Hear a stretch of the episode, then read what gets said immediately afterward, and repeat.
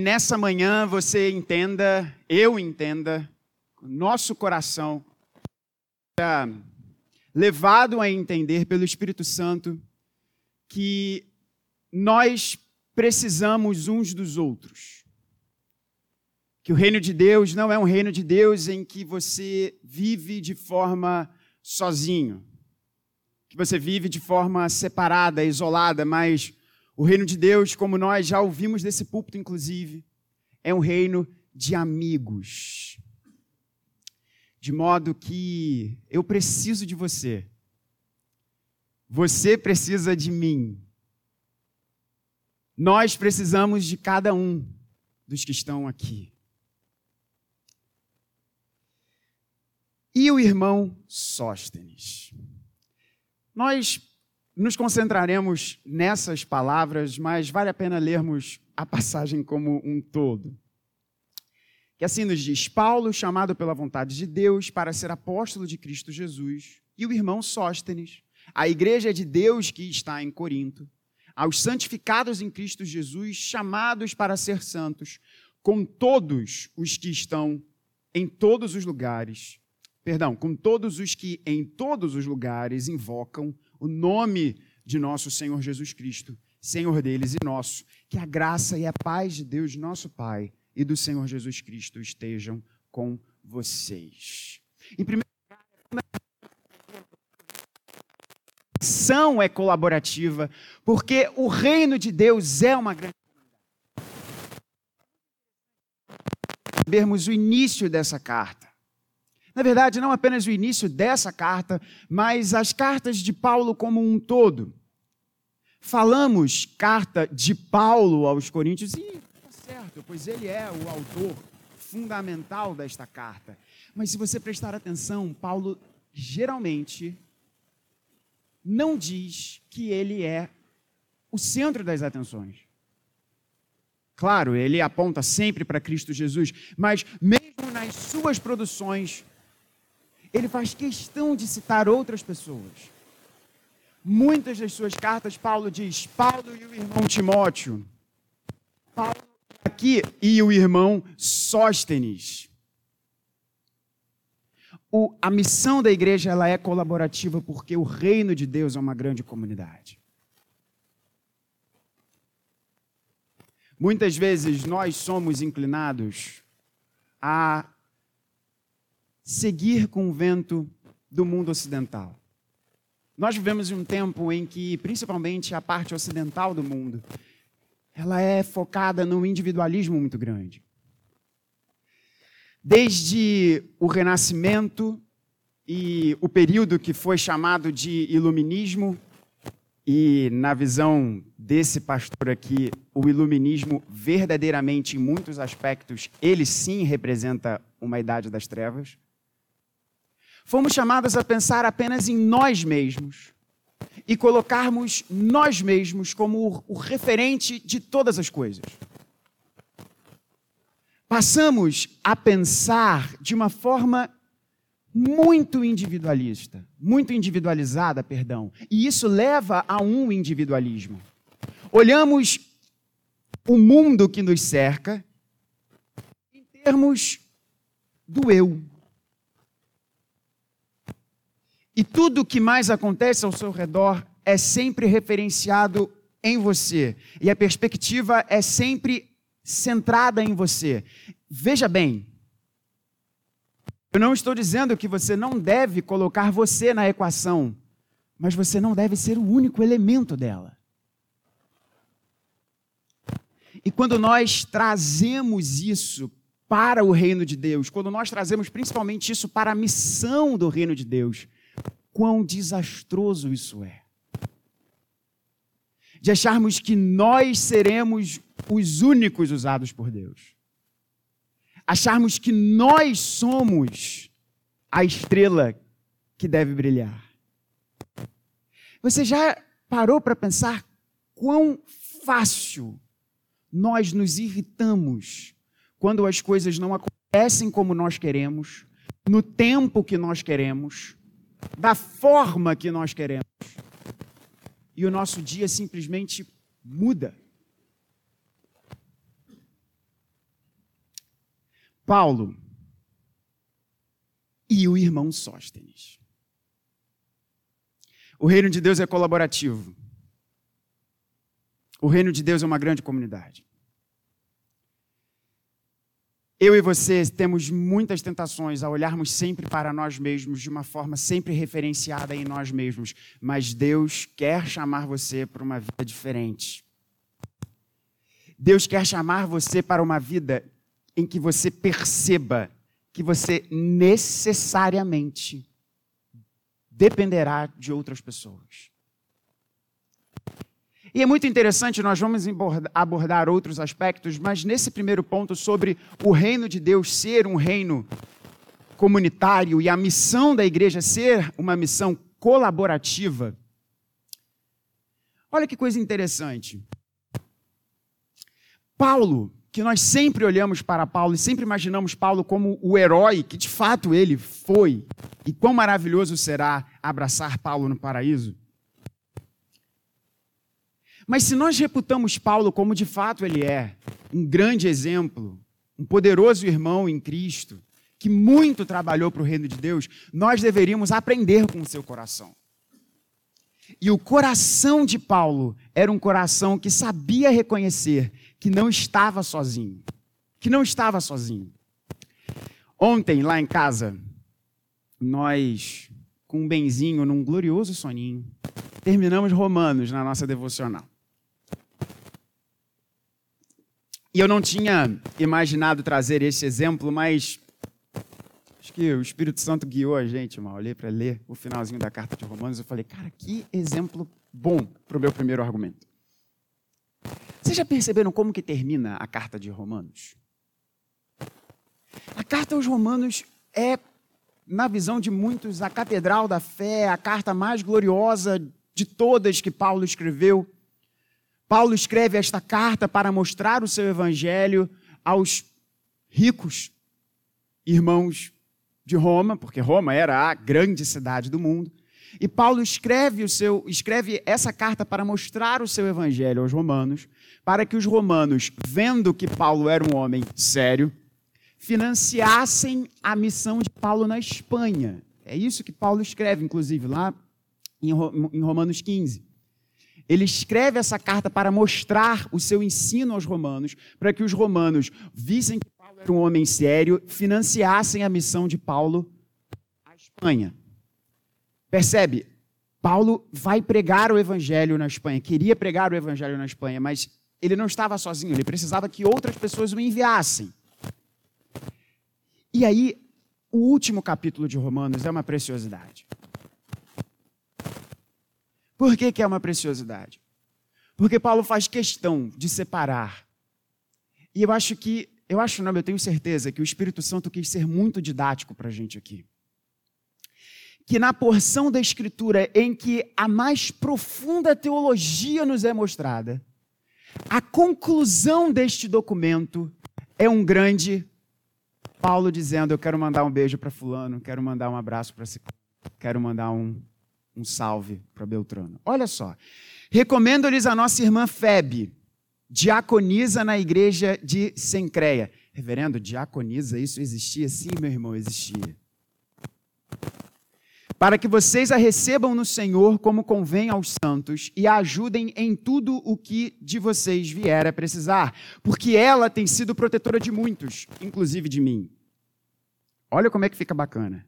Saúdem Priscila e Áquila meus cooperadores em Cristo Jesus, os quais, pela minha vida, arriscaram a sua própria cabeça. E isto lhes agradeço, não somente eu, mas também todas as igrejas dos gentios. Saúdem igualmente a igreja que se reúne na casa deles. Saúdem meu querido Epêneto, primeiro fruto da fé, em Cristo na província da Ásia. Saúdem Maria, que muito trabalhou por vocês. Saúdem Andrônico e Júnias. Se você tiver em dúvida aí de nome de filho e quiser fazer um bullying com seu filho, leia Romanos 16. Saúdem Andrônico e Júnias, meus parentes e companheiros de prisão, os quais são bem conhecidos entre os apóstolos e estavam em Cristo antes de mim. Saúdem Ampliato, meu querido amigo no Senhor. Saúdem Urbano, que é nosso cooperador em Cristo, e também meu amado Estaques. Saúdem Apeles, aprovado em Cristo. Saúdem os da casa de Aristóbulo. Saúdem meu parente Herodião. Saúdem os da casa de Narciso, que estão no Senhor. Saúdem Trifene e Trifosa, as quais trabalham no Senhor. Saúdem a querida Pérside, que também muito trabalhou no Senhor. E igualmente a mãe dele, que também tem sido mãe para mim. Saúdem a Síncrito, Flegonte, Hermes, Pátrobas, Hermas e os irmãos que se reúnem com eles. Saúdem Filólogo, Júlia, Nereu e sua irmã Olimpas e todos os santos que se reúnem com eles. Saúdem uns aos outros com um beijo santo. Todas as igrejas de Cristo mandam saudações. Isso é ouro. No maior documento teológico de toda a Escritura o Espírito Santo quer que você entenda isso. Toda a nossa teologia ela é fundamental, mas a teologia é feita para um reino de amigos. Toda a nossa vida cristã, toda a nossa vivência eclesiástica, ela tem esse alvo, esse alvo de nós nos saudarmos uns aos outros com um beijo santo. Você não dá beijo santo em quem você não gosta. E talvez você esteja passando por uma temporada na sua vida mais difícil do que outras. Eu quero dizer a você de forma muito pastoral: talvez essa temporada esteja sendo mais difícil porque você está querendo vivê-la sozinho. Deus não chamou você para ser uma ilha, embora você more na ilha. Talvez, né? Eu não moro na ilha. Gostaria de morar aqui. Fazendo essa brincadeira. Deus não chamou você para viver sozinho. O problema de você é ficar em casa e não vir à igreja no, no domingo e não encontrar irmãos, não ter amizades com irmãos da igreja, é que você passa a ser um consumidor espiritual. Você passa a ser um consumidor espiritual. E você passa a viver a sua vida totalmente autocentrado, sem viver, sem permitir que outros irmãos vivam as suas dificuldades. Pastor, eu não consigo fazer isso porque eu já tive muitas desilusões. E tem certeza que você não gerou desilusão na vida de outras pessoas também? Eu não consigo, pastor, porque na igreja tem um monte de fofoqueiro. Ore pela vida dessas pessoas e veja no seu coração quais são os seus probleminhas também. A missão é colaborativa porque o reino de Deus é uma grande comunidade. Paulo, sim, Paulo. E o irmão Sóstenes. Em segundo lugar, não só o reino de Deus é uma comunidade e a missão é colaborativa, porque o reino de Deus é uma comunidade, mas também o fato de sermos uma comunidade é a forma principal, é a forma principal de Deus tratar os nossos erros. Irmãos, a carta aos Coríntios, e nós vamos ver isso à medida que nós vamos avançar nessa carta. Se você já leu 1 Coríntios, você já viu que 1 Coríntios é basicamente o livro de juízes no Novo Testamento. Só tem problema. Só tem confusão. Só tem coisa complicada que eu jamais pediria a Deus para nós vivermos aqui, na nossa comunidade. Na carta, naquela comunidade, você tinha gente que vinha para a ceia e chegava já cheio do pote enchido e ficava bêbado na, na, na, na, na refeição comunitária, no ágape. Vocês já imaginaram se a gente tivesse isso na nossa igreja? Que coisa horrível.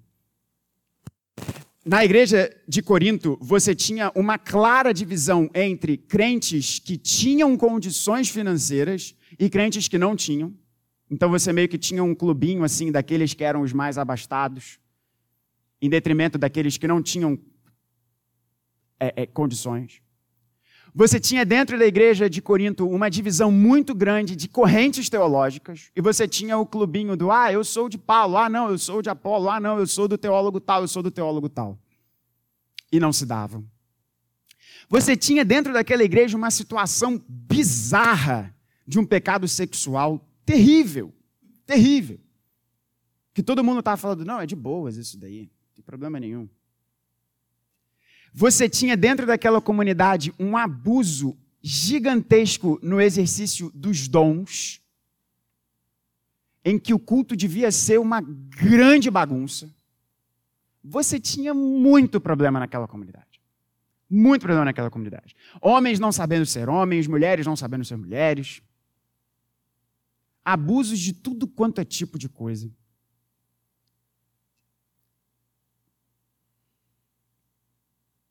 E Paulo faz questão de ressaltar que ele é o autor daquela carta. Ele passou 18 meses em Corinto. Mas ele faz questão de não apenas dizer ele, mas também ressaltar o irmão Sóstenes. Nós já vamos olhar o texto de Atos, mas vocês verão que Sóstenes era de Corinto. E o que que eu e você precisamos entender aqui que Deus vai chamar a nossa atenção, que Deus vai apontar caminhos errados, decisões erradas, posturas erradas no nosso coração, principalmente através daqueles que são mais próximos a nós. Só que qual é o grande problema? Qual é a postura do seu coração e do meu coração quando alguém muito próximo a nós chama a nossa atenção? A gente não escuta. Vocês já repararam como é muito louco isso? A gente geralmente dá mais crédito para quem não é próximo da gente. A gente geralmente ouve mais quem não é próximo da gente. A gente tende a ignorar a fala daqueles que partilham da nossa vida. Quando na verdade deveria ser o oposto. Por vezes nós deixamos o nosso coração ser, ser alimentado e ser dirigido numa ser guiado numa direção pela fala de alguém que não tem nada a ver com a nossa vida. E ignoramos, desprezamos, jogamos na lata do lixo a fala de pessoas que são próximas a nós, que partilham a nossa vida, que conhecem em uma determinada medida o nosso coração, a nossa história, os nossos caminhos. Mas entenda, Deus usa a comunidade para tratar o nosso coração. Sóstenes era de Corinto. Guarde essa informação porque ela vai ser importante para o ponto final dessa mensagem. Mas por hora, entenda isso: Sóstenes era de Corinto. E quando Paulo vai escrever essa carta, ele não diz apenas eu, Paulo. Paulo poderia fazer isso porque ele ministrou por 18 meses em Corinto. Ele viveu 18 meses em Corinto, viveu com essa igreja. Mas ele faz questão de dizer: não sou apenas eu que estou enviando esta carta, mas Sóstenes também. Sóstenes de vocês, alguém de vocês. Irmãos, isso nos mostra duas coisas. Primeiro, nós devemos ter o nosso coração sensível em relação à repreensão, à admoestação que irmãos trazem para nós.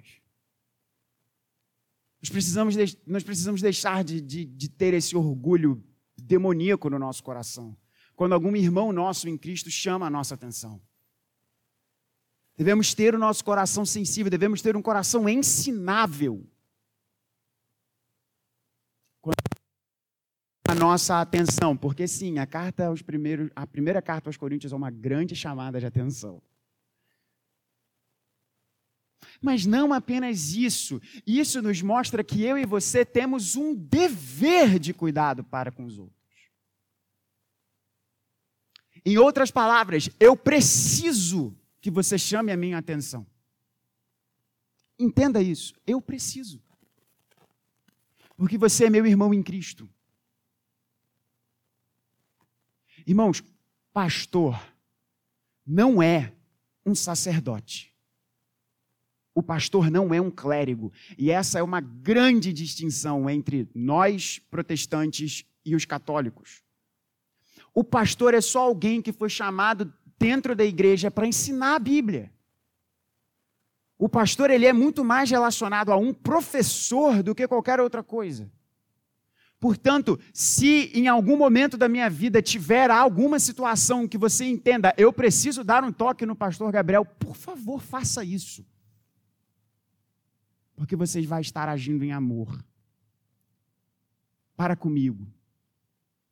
E isso tem que ser aplicável a cada um de nós, a todos nós aqui.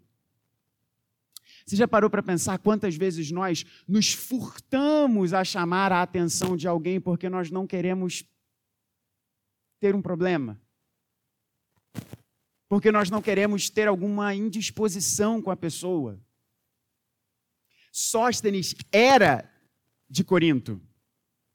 E Sóstenes dá a cara a tapa aqui. Porque Paulo era um apóstolo, Paulo viajava, Paulo ia para diferentes contextos, mas Sóstenes era da igreja local. Eu consigo imaginar, Heve, como é que seria Sóstenes chegando lá na igreja depois de receber a carta, depois de receberem a carta. E a galera lá lendo. Peraí, irmão, é isso mesmo que você está falando aí?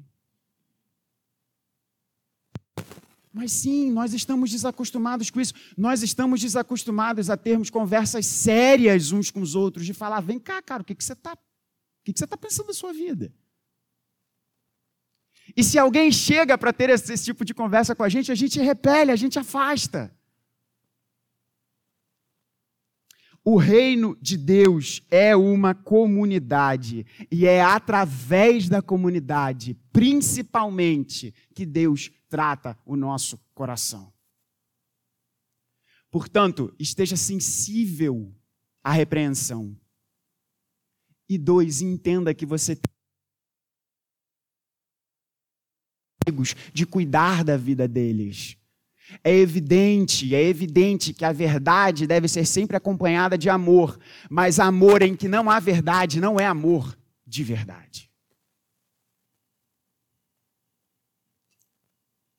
E nós precisamos entender que se nós temos medo de falar com alguém sobre algo que está errado em sua vida, é porque nós não verdadeiramente amamos aquela pessoa. Nós construímos um ídolo daquela relação. Porque aquela relação nos dá alguma coisa boa, aquela relação nos alimenta de alguma forma, aquela relação tem alguma coisa que nos é boa e nós temos medo de, se formos sinceros, se formos falar de verdade, aquela determinada coisa vai, vai ser perdida. Mas isso não é amor, isso é consumo. O mundo quer que você consuma as pessoas, o reino de Deus quer que você sirva as pessoas. E não há serviço verdadeiro sem admoestação. Não há serviço verdadeiro sem um café que por vezes pode ter conversas sérias. Pastor, eu não gosto de café. Se arrependa e pensa em outra coisa para ilustração. A missão é colaborativa. Paulo e o irmão Sóstenes. Porque o reino de Deus é uma comunidade. E essa comunidade é a forma principal de Deus tratar o nosso coração. Não é Paulo apenas o único autor dessa carta, é também o irmão Sóstenes, membro da igreja, ali no contexto, na vivência daquela comunidade, padecendo daquelas situações, mas dando, no bom português, a cara a tapa, não fugindo da sua responsabilidade em vendo alguma situação, dizer: cara, você não está agindo conforme o Evangelho. E eu falo isso de todo o meu coração para você. Se o Espírito Santo colocar no seu coração, em algum momento da minha vida, alguma determinada situação ou circunstância, fale comigo. Você vai estar agindo em amor. Mas não apenas comigo, mas com os seus irmãos em Cristo Jesus. Aqui. Mas não apenas isso a comunidade nos leva ao amadurecimento. E com isso nós fechamos e participaremos da mesa, da Eucaristia. Paulo e o irmão Sóstenes. Há uma coisa muito interessante aqui para pensarmos. Qual é o papel de Sóstenes nessa carta? Muitos vão dizer, Sóstenes foi o sujeito que escreveu a carta. Né? Porque eu não sei se você sabe, mas a tradição, isso não está na Bíblia, mas a tradição vai nos dizer duas coisas em relação a Paulo muito interessantes. Primeiro, que Paulo é extremamente careca. Isso é um fato curioso. Né? As representações de Paulo, os, as pinturas de Paulo sempre mostram Paulo um, um sujeito muito calvo. Né? A, a, tradição nos mostra isso. A gente vai ver no paraíso. Se bem que eu não sei, né? no paraíso com um corpo novo, talvez a gente veja Paulo cabeludo. Enfim. Mas a outra coisa é que Paulo tinha problema de vista. A tradição também nos diz isso. A, a, a, a, Bíblia dá uma pista quando Paulo diz: Veja com que grandes letras eu escrevi a saudação. E aí algumas pessoas vão dizer: Tá vendo? Paulo devia ter algum problema de vista. Então eu lembro, lembra da, da, da nossa vozinha, da minha vozinha, da sua mãe? Minha, minha, minha avó Luísa, que está no céu fazendo trufa para Jesus, aguardando a ressurreição do corpo, né? É, perto do Senhor chamá-la né, para perto dele, para ouvir aquela risada gostosa que ela tinha perto dele. A minha avó, por conta da diabetes, ela começou a escrever muito grande, só ver de forma muito grande, assim, por conta da questão da vista dela. E aí muitos vão dizer que Paulo tinha esse problema. E a tradição vai apontar isso também. Então Paulo, muitas vezes, ele ditava as cartas e alguém escrevia. O amanuen, amanuense, né? Amanu, sei lá, o escritor, ok? O escritor. Né? Paulo ditava e tinha alguém escrevendo. Mas, preste atenção nisso, quem fazia isso era geralmente citado no final da carta. Assim, nós temos, por exemplo, em Romanos. Em Romanos, nós temos Tércio, que é o redator da carta.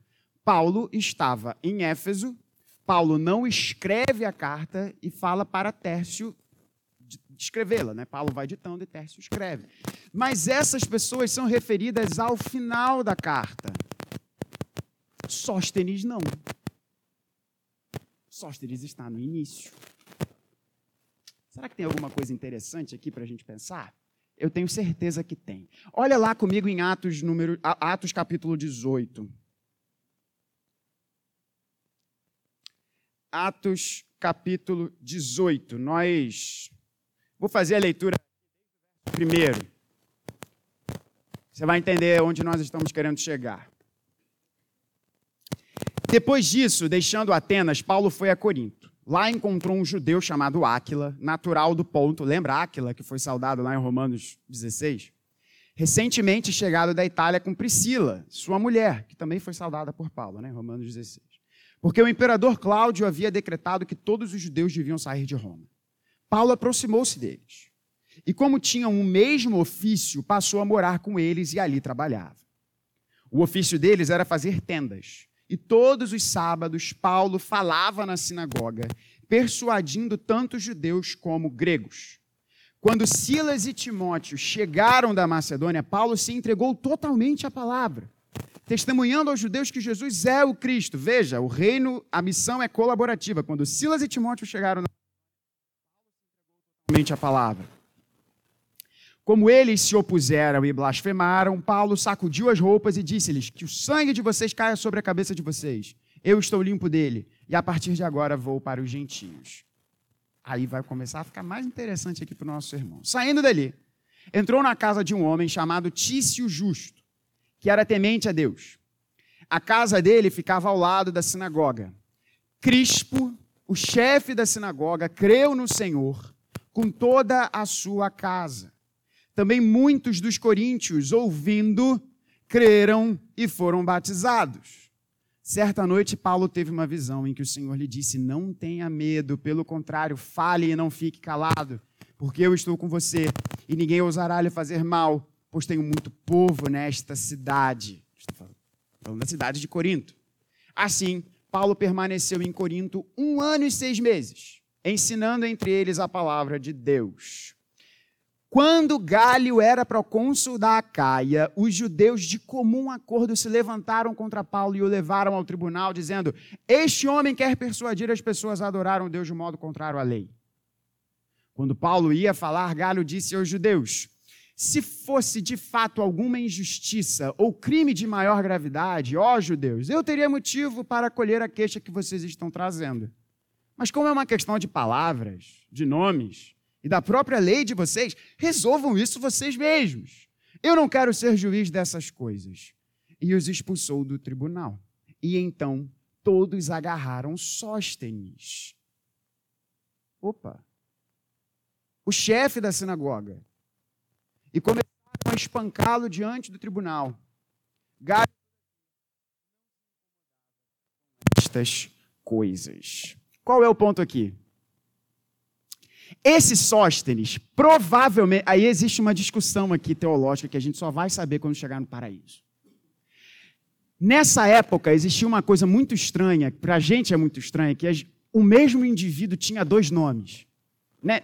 Um exemplo claro: Pedro, que seu nome também era Simão, mas ele também era chamado de Cefas. Então, o cara tinha três nomes.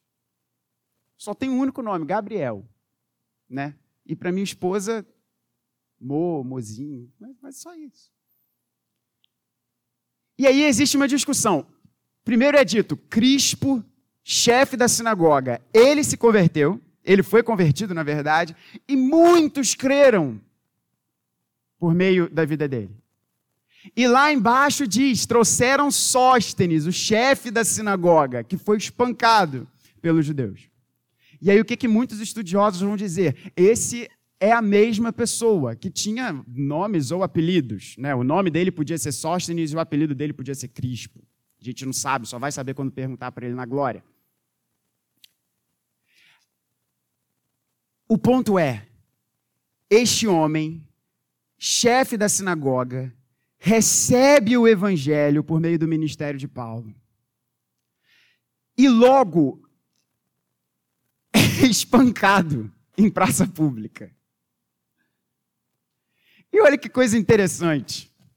Imagine você, você recebe o evangelho, entrega a sua vida a Jesus. E aí você pensa, agora tudo vai bem na minha vida. Só que não. Levam você à praça pública e entenda uma coisa, meu irmão, o chefe da sinagoga era uma pessoa que era muito bem vista pela comunidade. Ser o chefe da sinagoga era uma posição de grande renome. E aí levam o sujeito para uma praça pública e espancam o cara.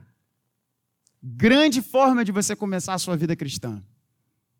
Isso aqui aconteceu por volta dos anos 30 e pouquinho. A primeira carta aos Coríntios foi escrita provavelmente no ano de número 55. E como é interessante a gente pensar que esse Sóstenes, judeu, chefe da sinagoga, recebe o evangelho por meio da pregação de Paulo. No início da sua vida tem uma terrível agrura. O sujeito foi espancado em praça pública. Eu consigo imaginar as dificuldades que ele passou, porque ele é, o seu ofício era ser chefe da sinagoga. Essa era, era uma posição remunerada. Provavelmente não apenas ele perdeu o seu emprego, como ele teve a sua integridade física completamente aviltada. Mas passam-se anos e Paulo diz, e o Espírito Santo diz a você: essa carta não tem um único autor. Não é apenas Paulo que escreve, mas é também esse Sóstenes aqui, que era o chefe da sinagoga, que recebe o evangelho, que foi espancado em praça pública passou vergonha.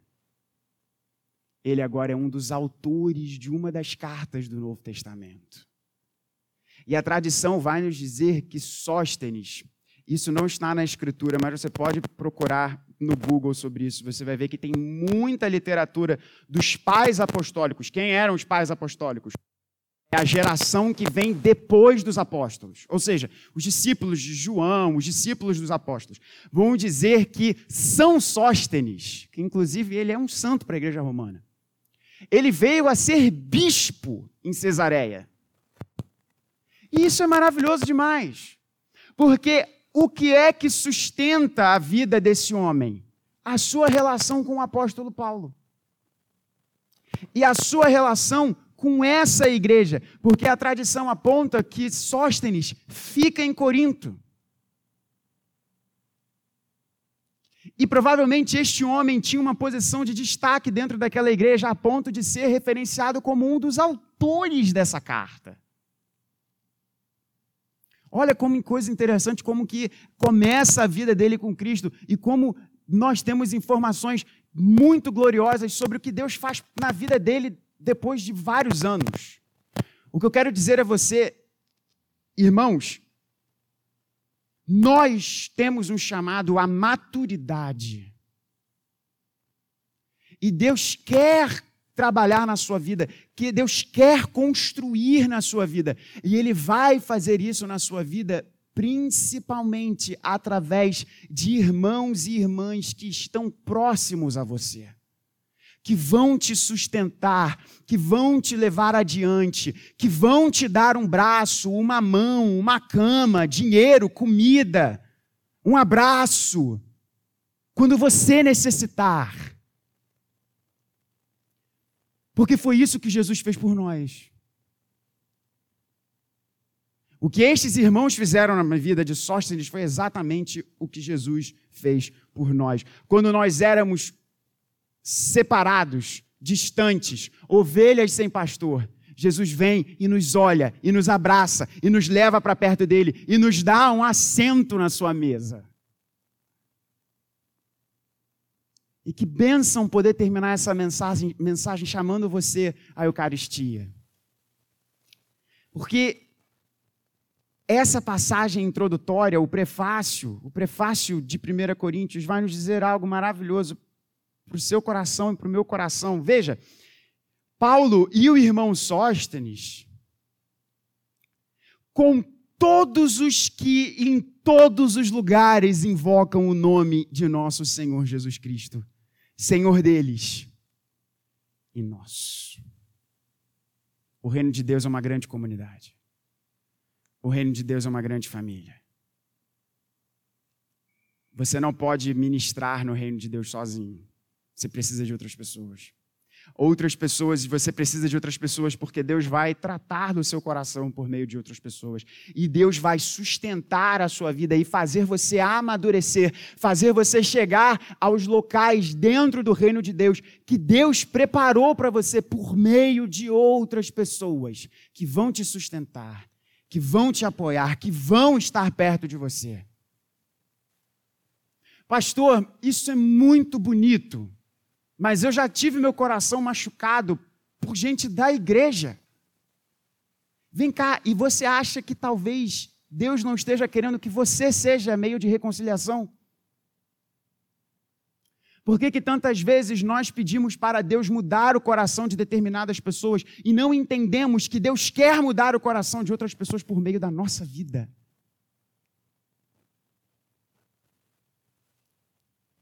Que eu e você sejamos um só corpo, uma só família, uma só comunidade em Cristo Jesus. Para que não seja Paulo e o irmão Sóstenes apenas, mas Paulo, o irmão Sóstenes, o irmão Maurício, o irmão Tim, o irmão Robson,